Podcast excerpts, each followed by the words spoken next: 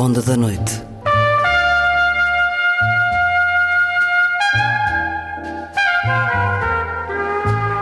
Com Luís Caetano.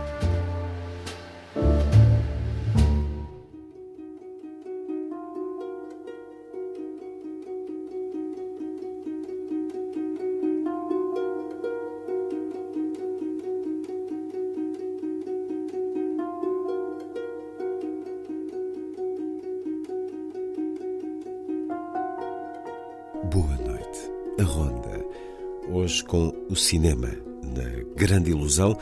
Inês Lourenço a sublinhar a excelente estreia a começar o ano de Folhas Caídas, do finlandês Aki Kaurismäki, realizador que vive parte do ano em Portugal. Também outras estreias, grandes filmes disponíveis gratuitamente na plataforma RTP Play, Tennessee Williams no cinema Medeia Animas, entre outras propostas. Também às quartas-feiras o Lilliput de Sandy Gageiro, que hoje nos traz uma história sobre a aprendizagem da leitura em adulto. Na última edição, A Menos Justa, do norte-americano Jonathan Haidt, professor de ética na Universidade de Nova York, um livro sobre ética, moral, política, religião, o vírus da irritação e a tentação da desonestidade. Na vida breve, os heróis são tão precisos como amigos.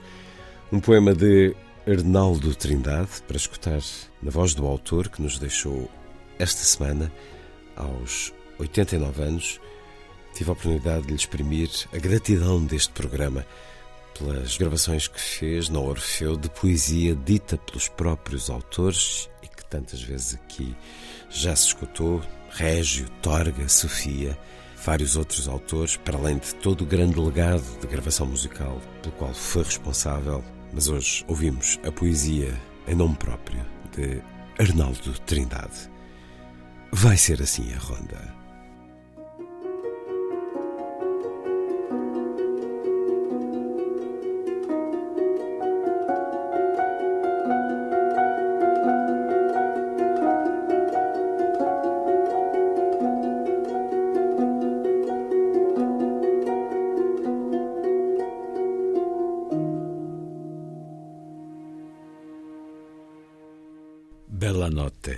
Banda sonora para o amor e um prato de esparguete, a canção romântica do filme A Dama e o Vagabundo da Disney, escrita por Peggy Lee e Sonny Burke, nas interpretações dos The King Singers, com o guitarrista brasileiro Plínio Fernandes.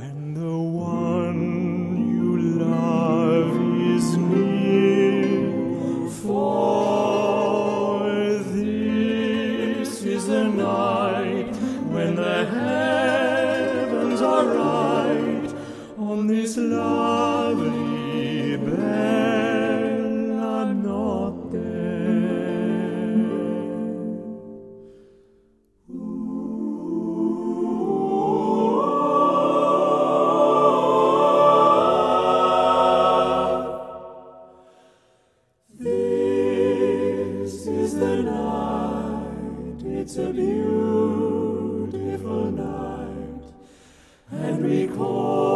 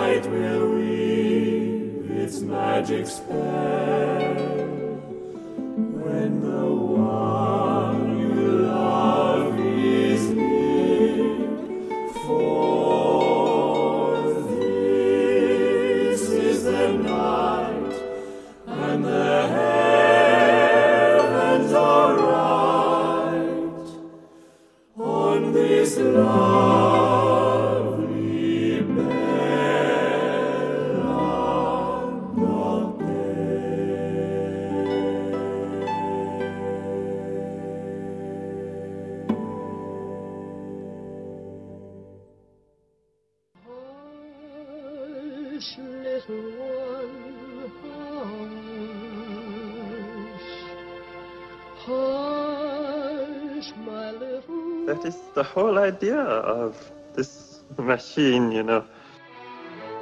どこ行くの I love you.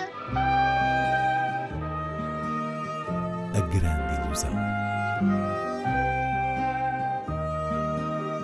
Aren't you drinking? I never drink. Why? Tu n'as rien vu à Hiroshima. J'ai tout vu, tout.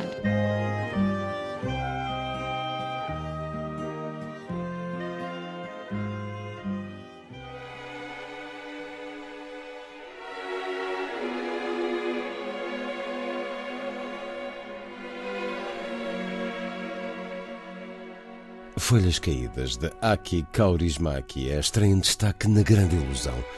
Inês Lourenço, um filme muito aguardado, do cineasta finlandês, prémio do júri em Cannes, que conquistou a crítica internacional no último ano. E conquistou muito bem porque é um daqueles filmes cuja grandeza está também no modo como não se faz grande. Kaurismäki é um realizador que mantém uma linha extremamente autoral, a que podemos chamar estilo, sem medo, e essa linha que comporta a essência e a forma dos seus filmes tende a nunca desiludir porque há uma intransigência feliz que passa pelo tratamento humano das personagens e o seu lugar no mundo, que é sempre um mundo com as cores e a expressividade controlada de Kaurismäki e com outros detalhes deliciosos que fazem parte dos códigos do seu universo, do seu cinema. No caso de Folhas Caídas, temos mesmo o prolongamento de uma das suas trilogias, a chamada Trilogia da Classe Proletária, e por isso é um filme que se ocupa de personagens que lidam de maneira concreta com a realidade precária do trabalho. Mas o que mais importa aqui é o elemento romântico que sustenta a tragicomédia à volta dessas personagens, um homem e uma mulher, ambos trabalhadores solitários, que um dia trocam olhares num karaoke e, por fruto do acaso, voltam a encontrar-se, tomam café, vão ao cinema e depois passam por mais do que um desencontro que quase vai frustrando a possibilidade da realização amorosa. Quer dizer, é apenas uma história de amor, sim, numa Helsínquia contemporânea, mas que parece de outro tempo e onde o retrato da solidão é oferecido com a maior ternura e delicadeza, sem esquecer a guerra que se ouve no rádio. É, diria, a primeira obra-prima das estreias deste ano e um filme que guarda um sublime apontamento de esperança. Tapasin sen pienemmän myöhemmin.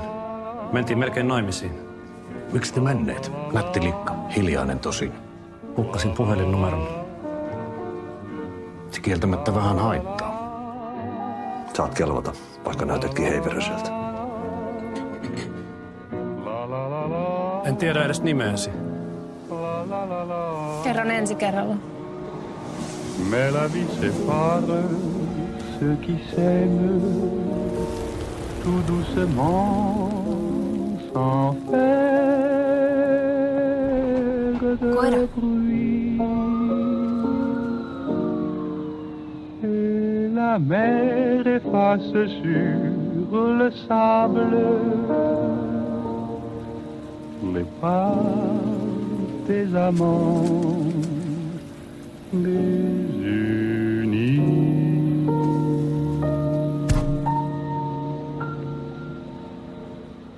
Em estreia, também nas salas, Via Norte, de Paulo Carneiro e O Corno do Centeio, de Rayone Camborda. Via Norte é um documentário que, através do registro de uma paixão por carros, com traço histórico na imigração portuguesa, faz uma espécie de inquérito para perceber os sentimentos dessa mesma imigração nos dias de hoje e no caso concreto da Suíça. Então, o realizador Paulo Carneiro, que viaja no seu próprio carro, vai entrevistando uh, descontraídamente imigrantes que lhe falam cada um da origem de tal amor e dedicação aos automóveis, enquanto nessas conversas se vão revelando questões de identidade e da vida nesse contexto deslocado. Portanto, os carros funcionam aqui como linguagem física e emocional para se chegar à matéria menos lustrosa ou não do que é viver longe da terra. E Paulo Carneiro tem o mérito de conseguir fazer um filme que, sendo sobretudo uma acumulação de entrevistas, assume a própria qualidade estética noturna que define a existência destes carros. Por sua vez, O Corno do Centeio, filme vencedor do Festival de San Sebastián, é um drama galego autenticamente feminino, centrado numa mulher solitária que parece desajustada do meio onde vive no início dos anos 70. Ela ganha a vida na apanha de marisco, na ilha de Arosa, e, como se vê na longa sequência de abertura do filme, é alguém que ajuda outras mulheres em circunstâncias de parto. Essa sequência é especialmente corajosa e estabelece a natureza sensível da Câmara de Rayone Camborna, que é uma realizadora basca muito atenta à força silenciosa dos rostos. Esta mulher, a protagonista, tanto pode dar auxílio no parto como no aborto. É, aliás, uma situação de aborto que vai colocá-la em fuga daquela comunidade de mente fechada para outra região fronteiriça portuguesa onde também não há abertura mental, estamos ainda na era do Estado Novo. Ao seguir o impulso de sobrevivência desta personagem, o que a realizadora persegue é, no fundo, a narrativa daquele corpo sem sentido de pertença e à mercê da solidariedade, aquela que ela oferece e também a que recebe. Enfim, é um belo e áspero conto feminino, já agora importa referir, com coprodução portuguesa. Necesito que me axudes. Se non me axudas, pago soa. Sei o teu nome e a policía está de camiño da illa. Tens que marchar, María. Marchar a onde? Pois non sei. Pero longe.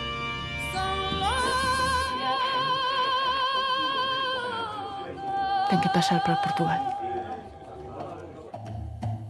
Tu aqui podes ter o nome que quiseres. Aquilo já não existe. O que existe agora é isto.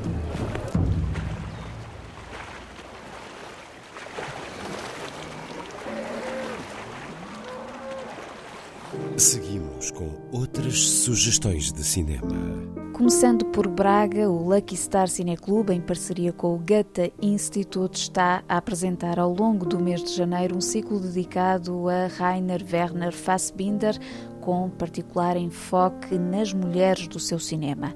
Há então para ver Lili Marlene, Lola e A Saudade de Verónica Voss ao longo das próximas terças-feiras na Biblioteca Lúcio Craveiro da Silva.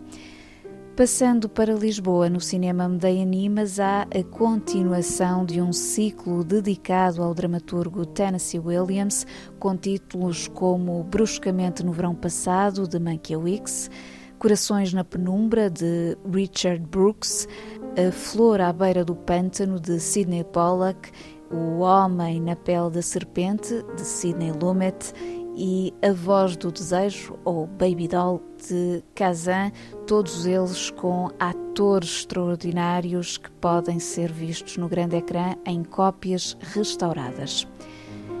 A terminar, sugiro também alguns dos últimos filmes que chegaram à plataforma gratuita da RTP Play. Estou a falar da Cidade Branca, de Alan Tanner, essa divagação de Bruno Gantz por uma Lisboa do início dos anos 80 a animação russa O Nariz ou A Conspiração dos Dissidentes, um objeto experimental parte de um conto satírico de Nikolai Gogol, O Nariz, sobre esse órgão do olfato que um dia se liberta do rosto de um oficial de São Petersburgo e, por fim, Destaque para o estado das coisas de Wim Wenders, numa altura em que ainda estão nos cinemas dois magníficos filmes deste realizador alemão, Dias Perfeitos e Anselm, O Som do Tempo.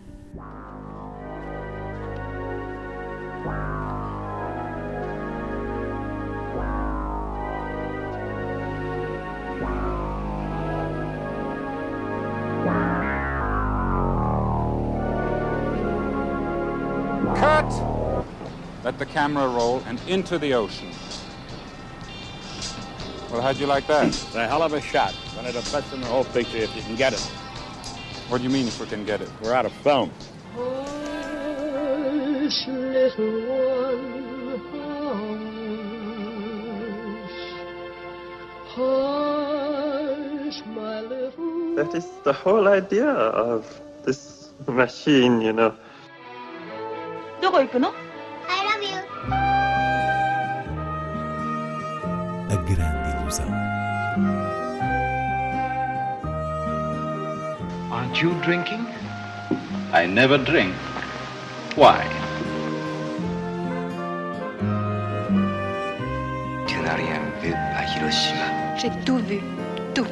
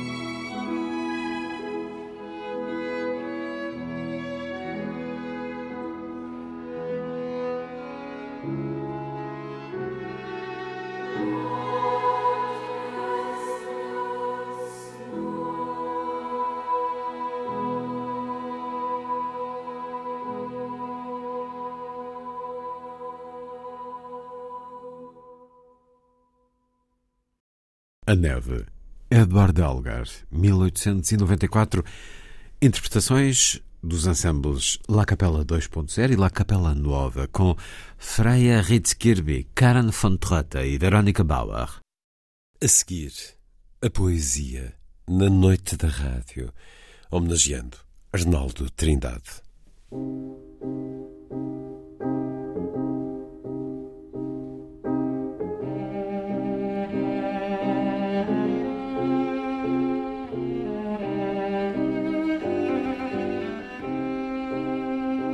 A vida breve.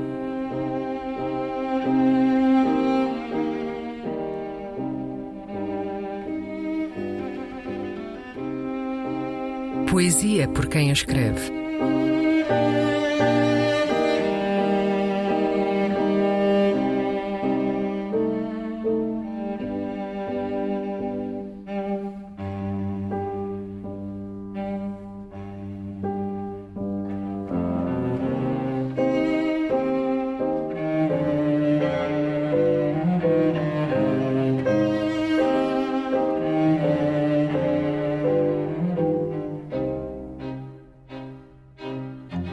Os heróis são tão precisos como amigos.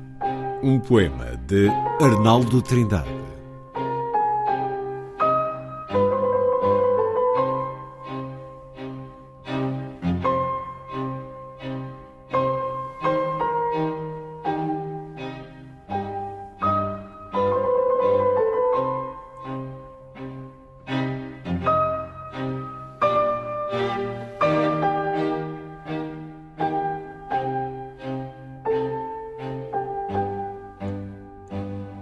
Quando conheci o menino do Peru, era Natal. Eu tinha cinco anos, ele mais três. Vizinhos, casa sim, casa não. Ele, dialogando com o seu majestoso Peru. Glou, glou, glou, diz o Peru. És muito lindo, diz o menino. Glou, glou, glou, diz Armando-se o Peru. Mas vais morrer, diz o menino. O Peru morreu, o menino também. Nasceu mais tarde como desenhador. Fizemos junto uma revista de aventuras. Ele desenhava, eu escrevia. Semanal edição, revista sem direito a cópia.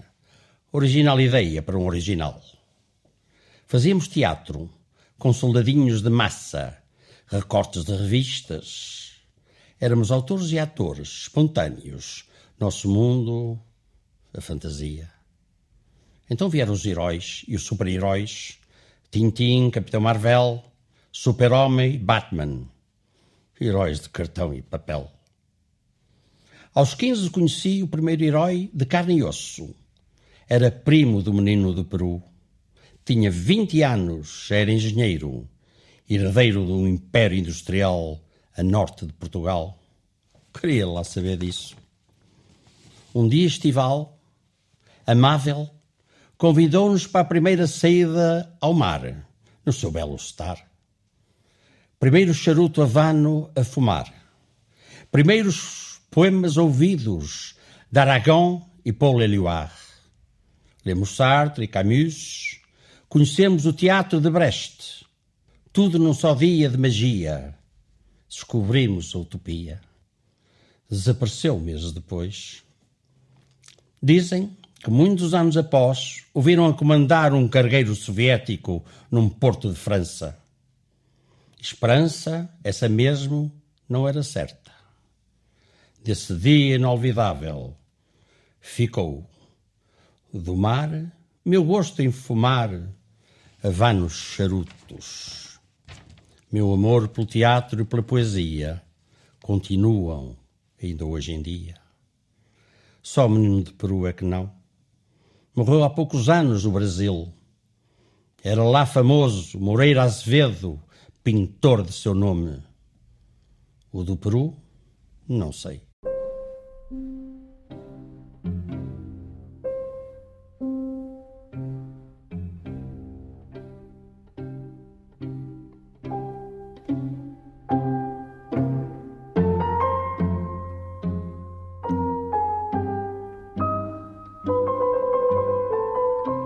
A Vida Breve, um programa de Luís Caetano.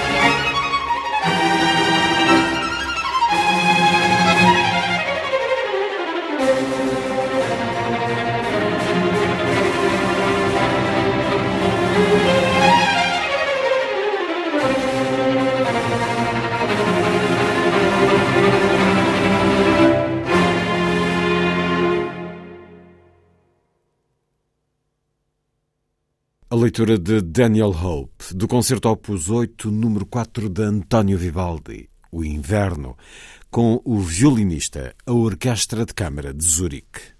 A seguir, Lilliput é o pequeno grande mundo dos livros para os mais novos, percorrido semanalmente neste programa por Sandy Gageiro.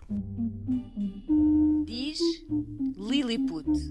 Lilliput, Lilliput. Lilliput. Depois de aprender a ler sozinho, Oliver propôs-se a ler 100 livros num ano, só lhe falta um. Esta é uma história contada em dezembro no Jornal Público. Um norte-americano manteve em segredo que durante a maior parte da vida não sabia ler. Agora partilha os progressos na alfabetização no TikTok para inspirar outros. Oliver James terminou o liceu sem saber ler, tem 35 anos, cresceu num bairro pobre em Bethlehem, no estado norte-americano da Pensilvânia. Em 2020 decidiu fazer uma mudança na vida Queria sentir-se mais realizado e ligado ao mundo. Decidiu que tinha que aprender a ler. Além disso, esperava ser pai um dia e pensou que não podia ter um filho enquanto não sabia ler. Quando começou a aprender a ler e a partilhar os progressos com as pessoas na internet, começou finalmente a sentir-se realizado. James lê regularmente livros em direto no TikTok e documenta o progresso, incluindo os desafios. James é agora uma voz de destaque no BookTok, a comunidade de bibliófilos do TikTok acumula quase 300 mil seguidores na plataforma. As pessoas contactam-no frequentemente para lhe dizerem que os vídeos também as incentivaram a aprender a ler. James recebeu o Prémio Nacional de Honra à alfabetização Barbara Bush em 2023, em outubro. Uma história inspiradora que podem encontrar num artigo no Jornal Público de Sidney Page, traduzido por Carla B. Ribeiro.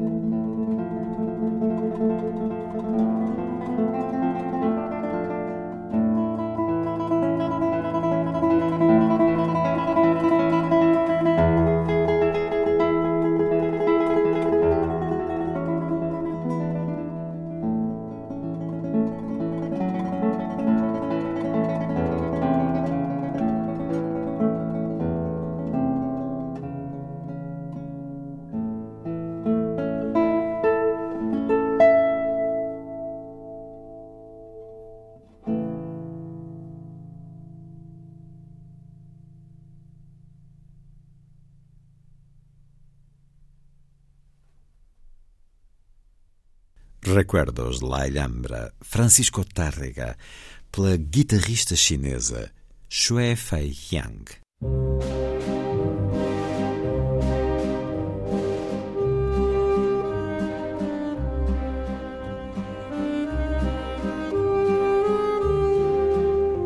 Última edição. Um programa de Luís Caetano.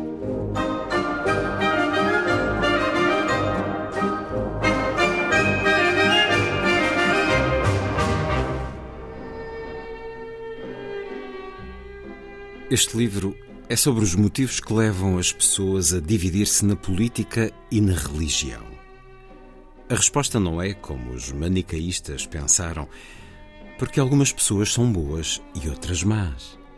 Em vez disso, a explicação é que as nossas mentes foram concebidas para uma justiça grupista.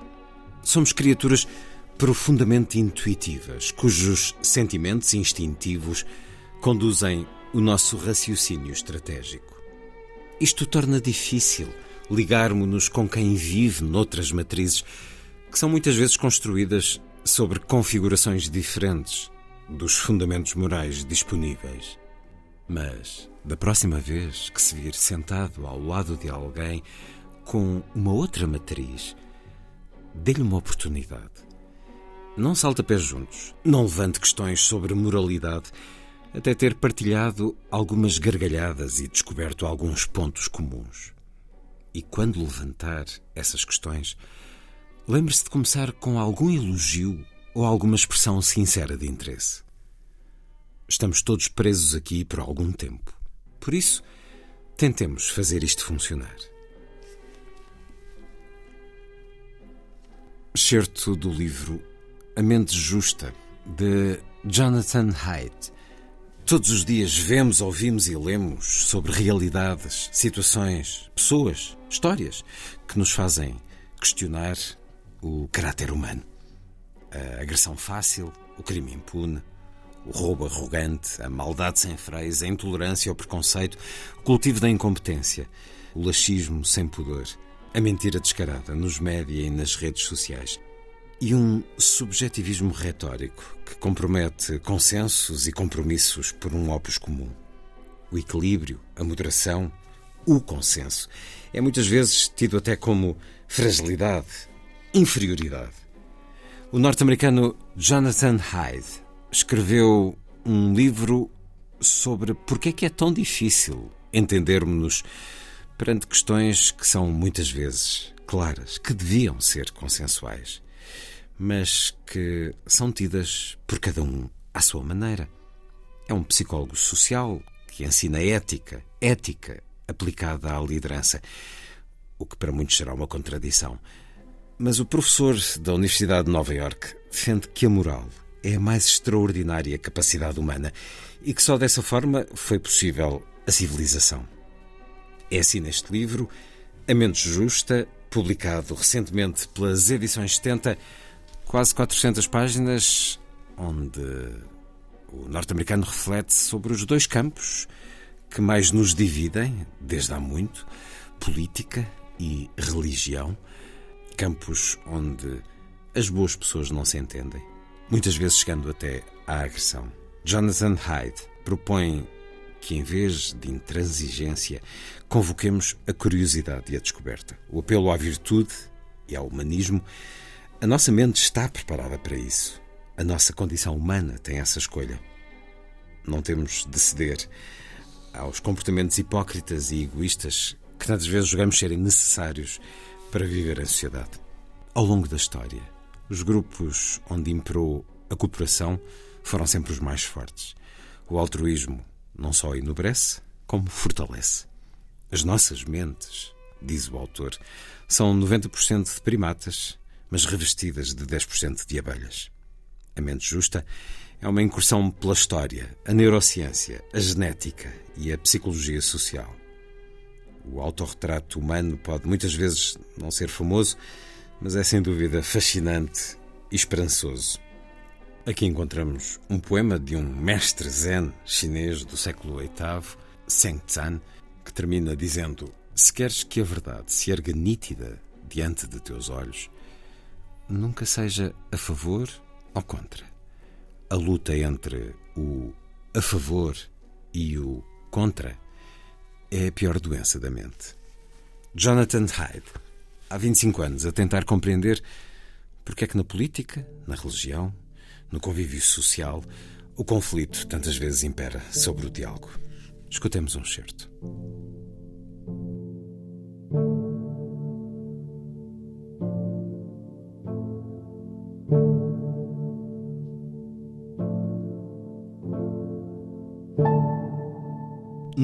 Unido, os deputados do Parlamento há muito que estão autorizados a cobrar aos contribuintes somas razoáveis para manter segundas habitações, visto que são obrigados a passar tempo em Londres e nos seus círculos eleitorais, mas porque o serviço encarregado de decidir da razoabilidade dos pedidos os aprova quase todos, os deputados trataram esse direito como um enorme cheque em branco. E porque as suas despesas eram escondidas do público, os deputados pensavam trazer consigo o anel de Giges, até que um jornal fez notícia dessas despesas, em 2009. Eles comportavam-se abominavelmente. Muitos deputados declararam que a sua segunda habitação era aquela que precisava das maiores e mais generosas renovações, incluindo dragar fossas. Quando as renovações terminavam, eles pura e simplesmente mudavam o estatuto da sua casa principal para secundária e renovavam-na também, por vezes, vendendo a recém-renovada casa e com grandes margens de lucro. Os comediantes dos programas de fim de noite agradecem os fluxos sem fim de escândalos que saem de Londres, de Washington e de outros centros de poder. Mas seremos nós melhores do que os nossos dirigentes? Ou devemos primeiro procurar a trave nos nossos olhos? Muitos psicólogos têm vindo a estudar os efeitos de se gozar de negação plausível.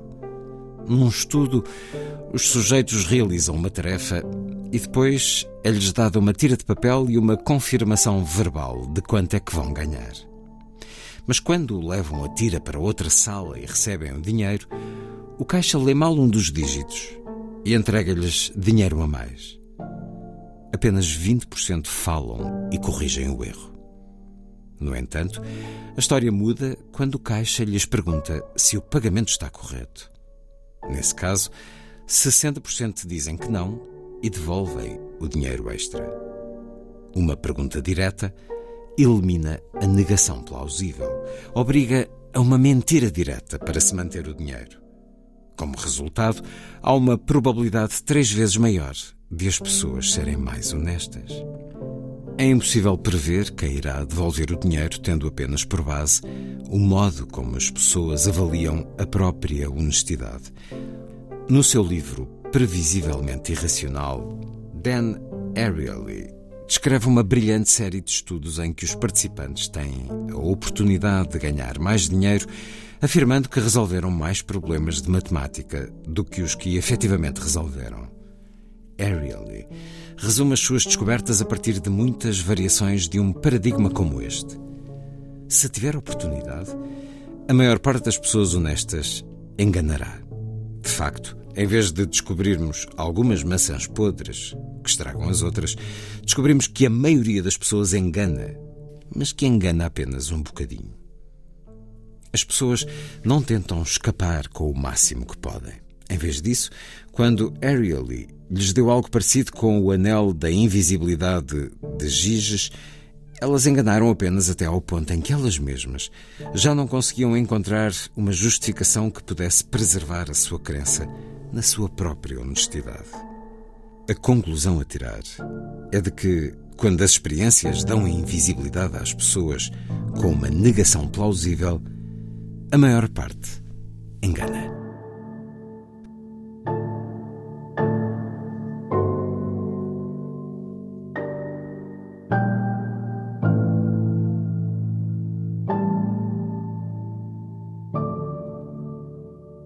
excerto do livro A Mente Justa.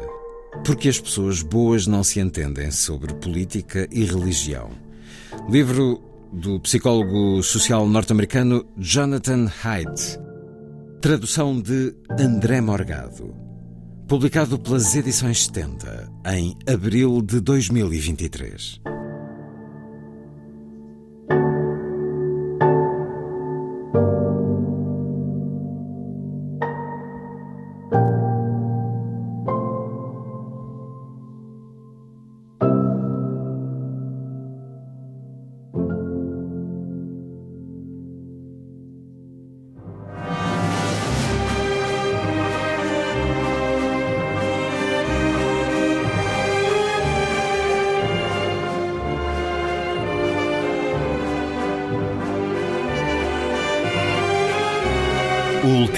edição.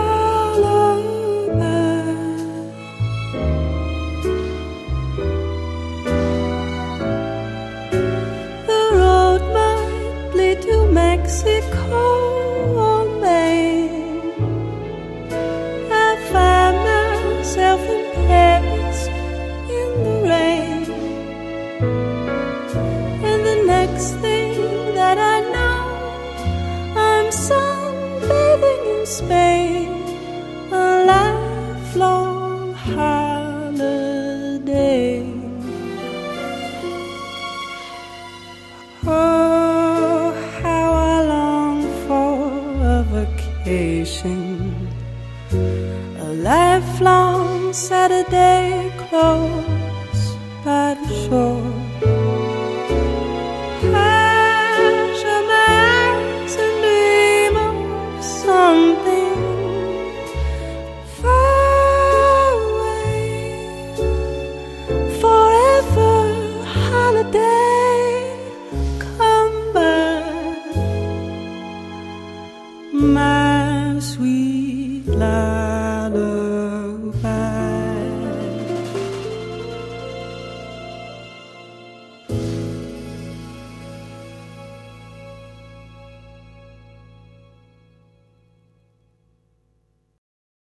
A Lifelong Saturday, canção de Christoph Kaiser e Julian Mass para o filme Três Dias em Quiberon, de Emily Atef.